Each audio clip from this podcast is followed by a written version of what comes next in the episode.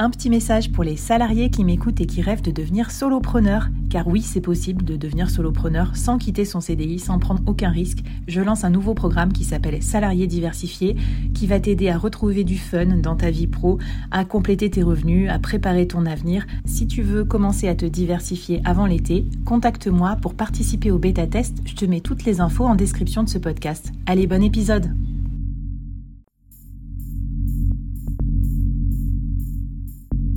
Entreprendre en solo, en toute liberté, sans employé et développer un business rentable, scalable et durable, c'est possible.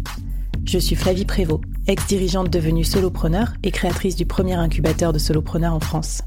Avec ce podcast, j'ai voulu créer le board que j'aurais aimé avoir à mes côtés quand je me suis lancée en solo. Un board composé des meilleurs experts, disponible chaque semaine gratuitement à mon micro pour te donner des super conseils et te mettre au défi. L'épisode va commencer et je te préviens, ça va vite. Alors n'oublie pas de t'abonner à la newsletter pour recevoir les bonus.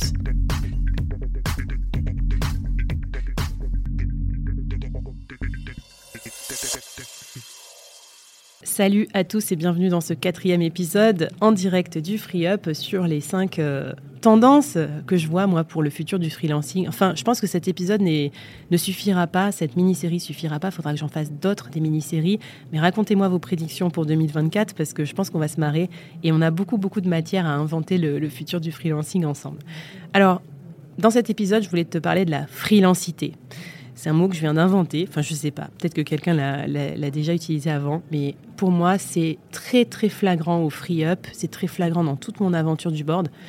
La freelancité, c'est vraiment la communauté des freelances, qui n'est pas du tout un mot galvaudé, qui n'est pas du tout un mot bullshit, qui est vraiment hyper, hyper, euh, hyper clair.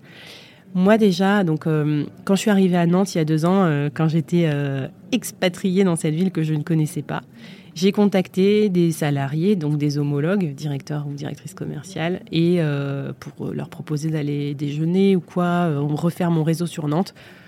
J'attends toujours leur réponse. non, je rigole, mais le salarié est un peu, euh, j'allais dire, farouche. Enfin, il a déjà sa life, quoi, ses collègues, son open space, son machin, il n'a pas forcément besoin de se faire des potes. Dès que j'ai commencé à, à, contacter avec ma casquette freelance, le board, tout ça, mais j'ai eu plein de rencontres et j'en rencontre encore tous les, toutes les semaines. Et euh, quand vous venez vous installer à Nantes, vous m'écrivez, on va déjeuner, c'est trop sympa. J'ai rencontré grâce à ça des vrais potes. Et c'est pour ça que je disais euh, sororité, fraternité entre freelance, c'est vraiment un mot euh, hyper important. Alors certes, il y a de la concurrence, certes, tout n'est pas angélique, je vous, en toucherai un petit mot après. Mais quand même, vraiment, c'est incroyable comment on s'entraide. Donc nous, entre solopreneurs et freelance, dans les allées encore du free up, c'était plein, plein d'entraides. Genre, comment tu fais ci pour ton podcast? Ah tiens, t'as trouvé ça. Et ton client machin. Ah, fais voir ton offre. Attends, je vais te donner un petit tips. Et ton site, et ton machin, ton truc en no-code. Donc c'est incroyable. Euh, on n'a vraiment pas assez le temps pour tous se voir là dans un festival comme ça. Euh, ça fait trop rêver. Même euh, sur scène et tout ça, vraiment, les gens délivrent font beaucoup de building public aussi, racontent comment ils ont fait sans cacher les trucs. Donc c'est vraiment hyper frais par rapport à ma vie d'avant, en fait, où je me rends compte que même si les gens étaient, étaient cool, ils osaient pas trop raconter ce qu'ils faisaient, ils voulaient pas trop en dire. Il y avait une forme d'embargo un peu sur ça. Je trouve qu'il y a beaucoup moins dans le freelance.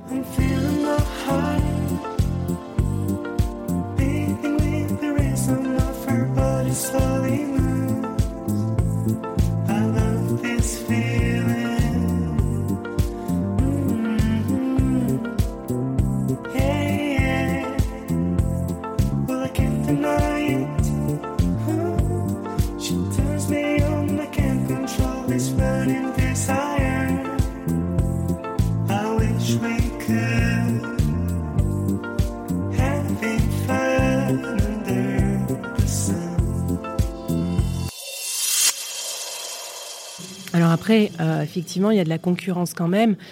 Par exemple, moi, on pourrait me dire, oui, mais toi, c'est pareil, vous êtes plusieurs à euh, vendre des bootcamps ou des formations sur le freelancing. Ben oui, mais en fait, figurez-vous qu'on s'entraide beaucoup parce qu'on n'a pas exactement le même persona, on ne prend pas les freelances au même stade.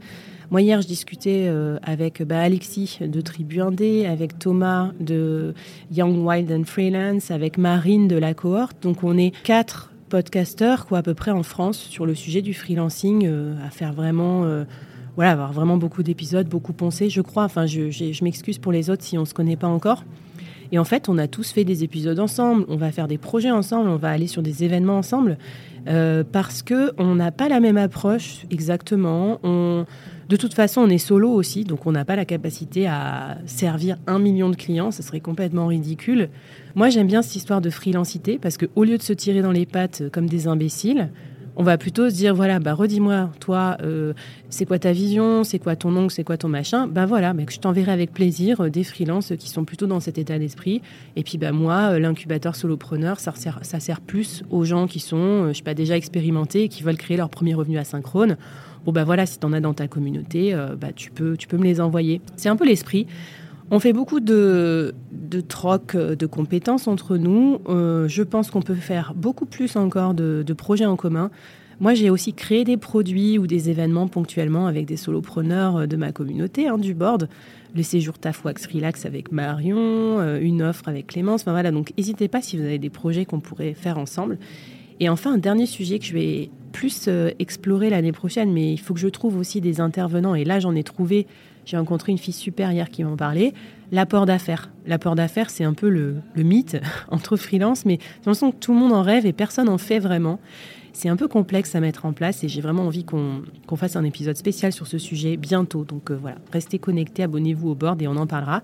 Racontez-moi si vous, vous, profitez de la freelancité ou si pour vous c'est encore un mythe, si vous êtes encore dans la solitude de, du solopreneur.